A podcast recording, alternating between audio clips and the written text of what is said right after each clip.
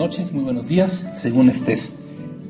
Nuevamente nos juntamos para platicar contigo y para platicar entre nosotros sobre un texto y un tema.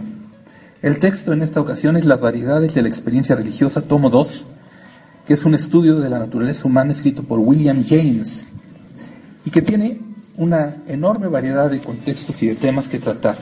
Hoy los vamos a leer, pero también los vamos a comentar. Espero que te quedes con nosotros y que te interese.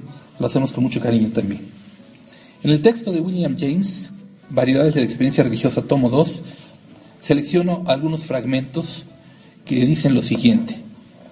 La primera cosa a la que se debe aspirar en la oración es a desligar la mente de las sensaciones exteriores, ya que interfieren a través de su concentración en cosas ideales. Los manuales como ejercicios espirituales de San Ignacio recomiendan al discípulo alejar las sensaciones mediante una serie gradual de esfuerzos por imaginar escenas piadosas. El punto culminante de este tipo de disciplina sería un monoteísmo semialucinatorio. Por ejemplo, una figura de Cristo imaginaria que ocupase por completo la mente. Las imágenes sensoriales de este género, ya sean literales o simbólicas, constituyen una parte muy importante en el misticismo. La imaginería. Empezar a imaginar es una propuesta que nos hace para empezarnos a enfocar en una manera distinta de percibir las cosas. Pero en algunos casos determinados, la imaginería puede debilitarse por entero y tiende a hacerlo en los éxtasis más elevados. Empezamos imaginando, empezamos viendo una imagen, nos metemos en ella, entramos en un estado distinto de ser y de conciencia de nosotros mismos y esto nos conduce a un éxtasis, o puede conducirnos a un éxtasis. Mircea Eliade, por ejemplo, en sus estudios sobre religiones comparadas, hablaba de que el chamanismo era las técnicas arcaicas del éxtasis. Así definía el chamanismo, las técnicas arcaicas del éxtasis. El éxtasis siempre ha sido algo muy importante, no solo en el misticismo, sino en prácticas de conexión con otras realidades o de sanaciones, como en el caso del chamanismo. ¿El éxtasis puede ser como el orgasmo? ¿Tiene esa similitud? No necesariamente tiene que ver con el orgasmo, sino también puede ser cualquier cosa que te que te exalte, el, no lo puedo nombrar, pero es algo como muy interno. No son los sentidos, obviamente, es como un descubrimiento interno, lo más parecido a una experiencia religiosa. Un descubrimiento, un, un algo muy interno. De hecho, sí, el éxtasis siempre está muy relacionado con la experiencia religiosa, pero también apuntaba yo, como lo decía Mircea Eliade, no solo con la experiencia religiosa, con la experiencia también de sanación o de conexión con otras realidades incluso en el artista mismo. El éxtasis es a final de cuentas una exaltación de la conciencia del alma en sí misma. Ya es alcanzable en el cuerpo por medio de la exaltación de los sentidos o no, pero que como vía para llegar se recurre mucho sí a los sentidos. De hecho aquí se nos está hablando precisamente de, de un modo de recurrir a los sentidos para llegar a un éxtasis que sería como una exaltación del alma en un gozo, en una revelación, en una sensación, en una impresión, una impronta incluso también, una huella, vamos, de unidad, a final de cuentas. En donde todo es uno, en donde todo está resuelto, en donde todo está de alguna forma exaltado al máximo. Pero, dice el texto, en algunos casos determinados la imaginería puede debilitarse por entero y tiende a hacerlo en los éxtasis más elevados. El estado de conciencia se hace entonces no susceptible de descripción verbal. Los maestros místicos son unánimes en lo que respecta a este punto. San Juan de la Cruz, por ejemplo, uno de los mejores maestros, describe así la condición llamada unión de amor y que afirma se alcanza por la contemplación oscura. Fíjense que hay contrastes. Unión de amor por medio de la contemplación oscura. ¿A qué se refiere? En esta, la deidad penetra el alma, pero de una forma tan oculta que el alma, y se cita, no encuentra los términos ni los medios, ni la comparación a la cual remitir la sublimidad de la sabiduría y la delicadeza de la sensación espiritual que la llena. Algo la llena, es el éxtasis, y no encuentra manera de referirlo en el mundo. Lo que el mundo le muestra por medio del cuerpo y los sentidos no alcanza para referir lo que está experimentando. Entonces entra en lo inefable, la sensación de lo inefable. Los éxtasis además están muy encadenados o ligados, religados también, a lo que es la sensación o lo inefable, a la sensación máxima, que no es referible con palabras, que no es referible de, de manera alguna según lo que en el mundo aparece. Esto es importante, porque eso quiere decir que entonces es una experiencia que no tiene que ver con el mundo, o que no surge del mundo, que quizás se llega a ella por los medios del mundo, pero que lo está haciendo, va más allá de ello. Y dice también, recibimos este conocimiento de Dios sin estar revestido de ningún tipo de imagen, en ninguna de las representaciones perceptibles de las que nuestra mente acostumbra a usar en otras ocasiones. Según esta circunstancia, ya que los sentidos y la imaginación no se utilizan en este conocimiento, no obtenemos forma ni impresión, ni podemos dar ninguna explicación ni hacer ninguna semblanza, aunque la sabiduría misteriosa y dulce nos llegue tan claramente a las partes más íntimas del alma. ¿Qué les parece? ¿Les ha ocurrido a ustedes un éxtasis de este tipo que es inenarrable? A ver. Sí, a mí siempre cuenta la misma.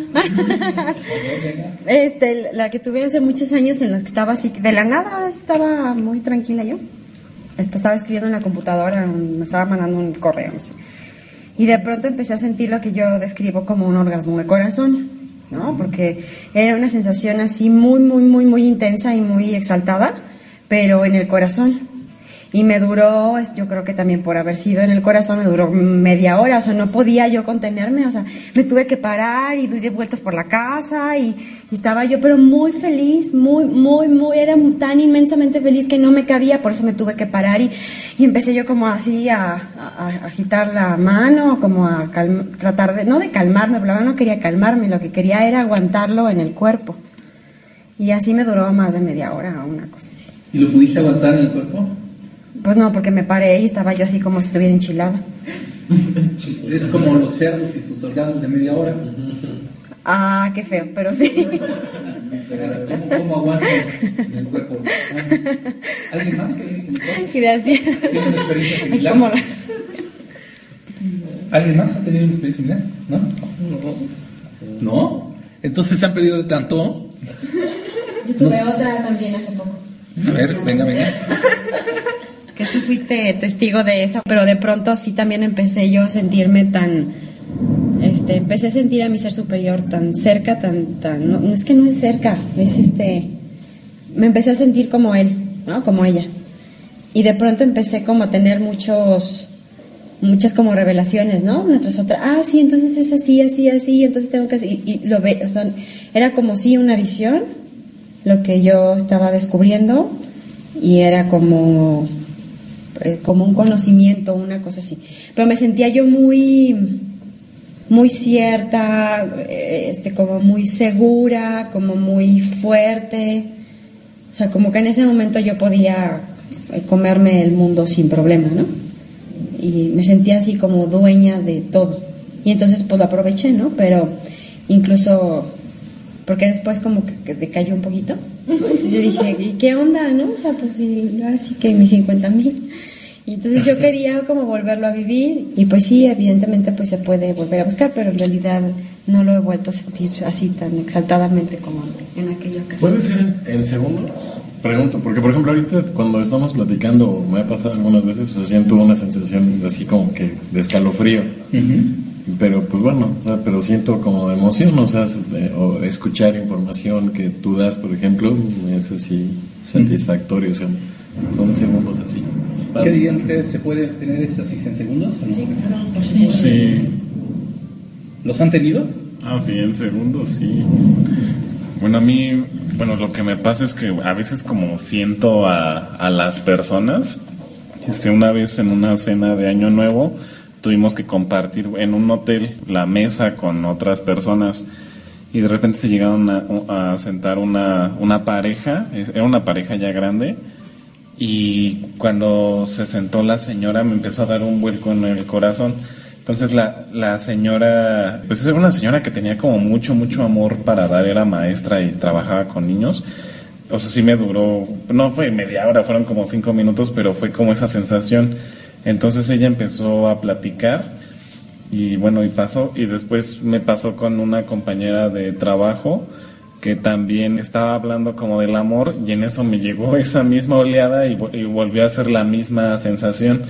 Entonces, eh, bueno, ella es una persona muy amorosa, entonces volví a sentir eso, pero son como con personas inusuales, pues. ¿Tú has tenido?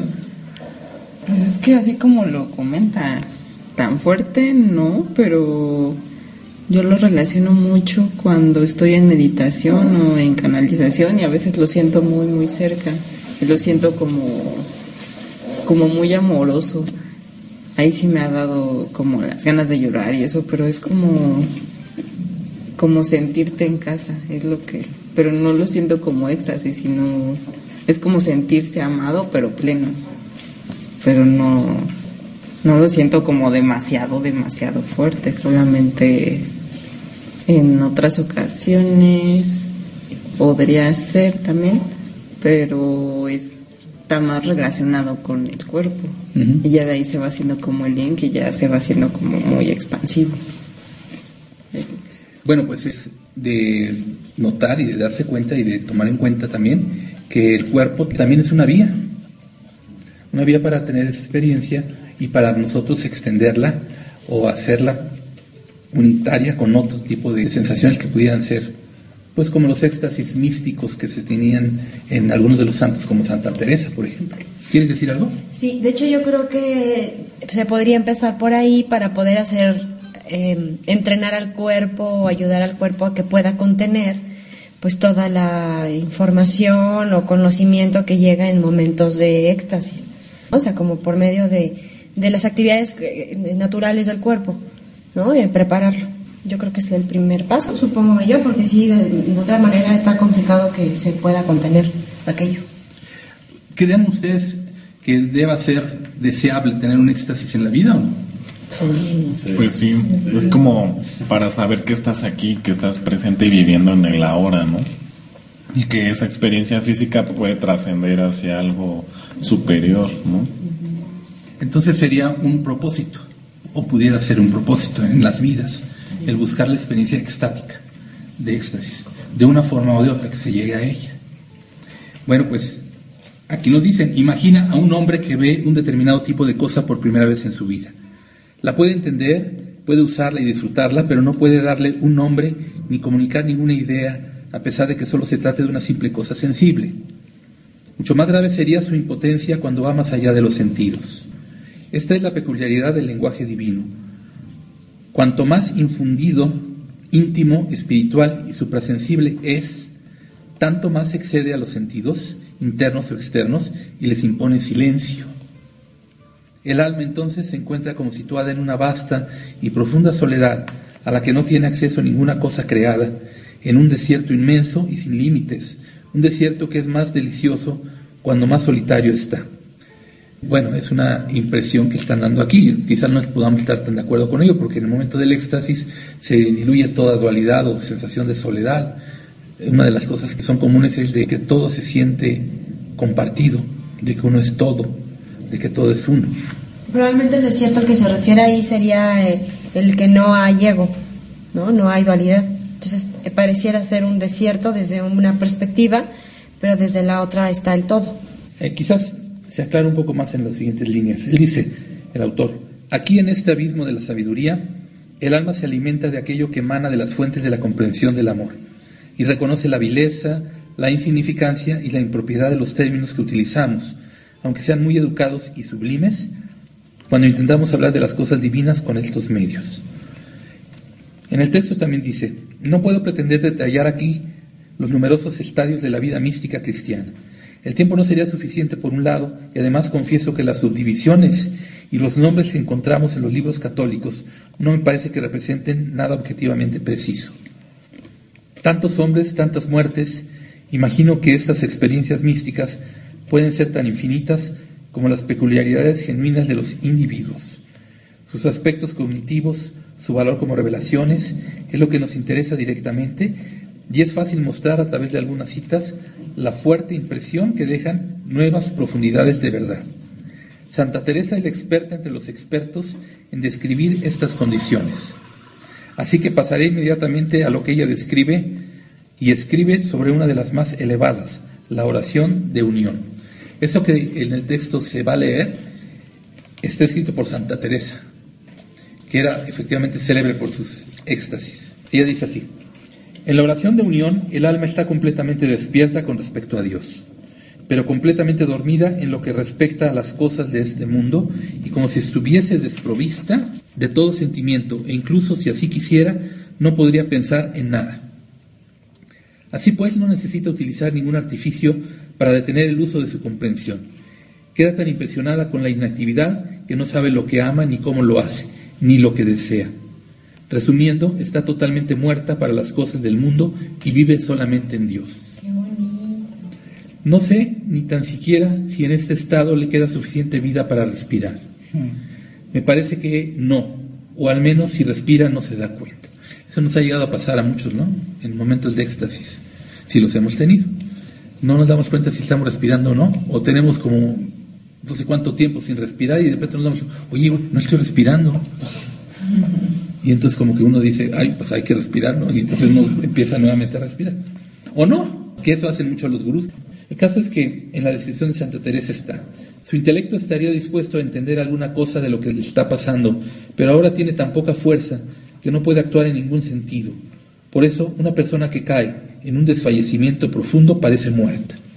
En los arranques místicos sucede mucho esto, que la persona se desguanza, cae como fardo en el piso o queda sin fuerzas, porque no puede ya coordinar el éxtasis que está viviendo, al menos de este tipo de éxtasis, con su propio cuerpo.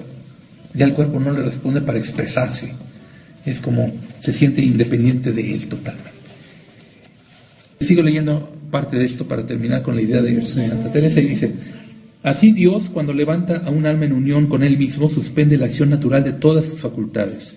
No ve, ni oye, ni comprende mientras está unida a Dios. Pero este tiempo siempre es corto, e incluso parece más corto de lo que es. Dios se instala en el interior de esta alma de tal manera que cuando ella vuelve en sí, le es completamente imposible dudar que ha estado en Dios y Dios en ella. ¿Se acuerdan de la película Contacto que les he sugerido? Esa escena en donde están discutiendo el sacerdote con la científica. Y ella le dice, demuéstrame que Dios existe.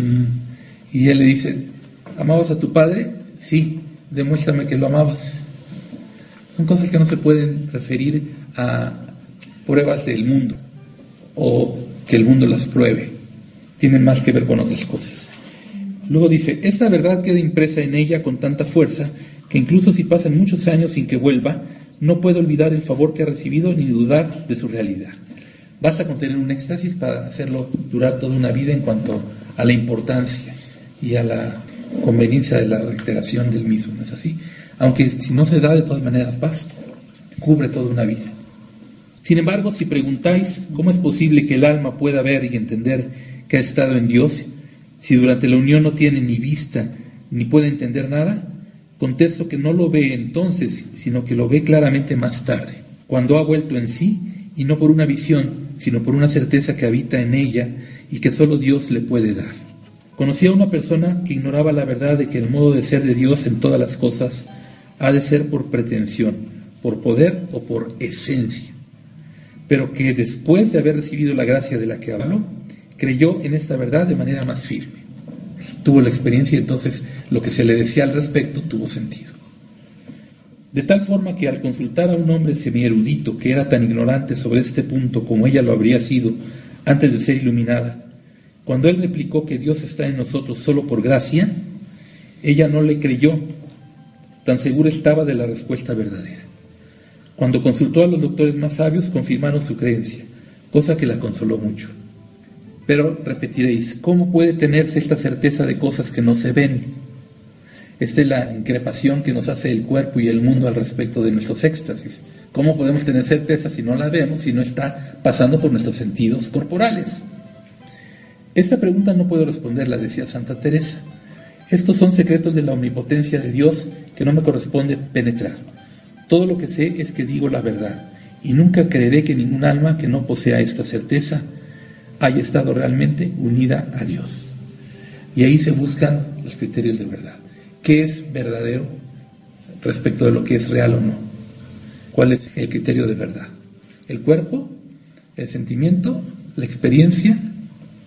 Parece ser que para los místicos o para los extasiados no es el cuerpo definitivamente, no es el mundo definitivamente.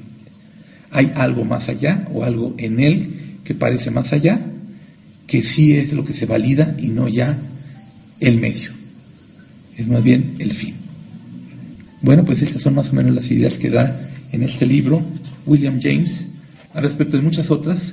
Ahora he elegido solamente una. En el texto Las variedades de la experiencia religiosa, tomo 2, Estudio la naturaleza humana. Gracias por escucharnos. Ojalá que nos puedan escuchar próximamente.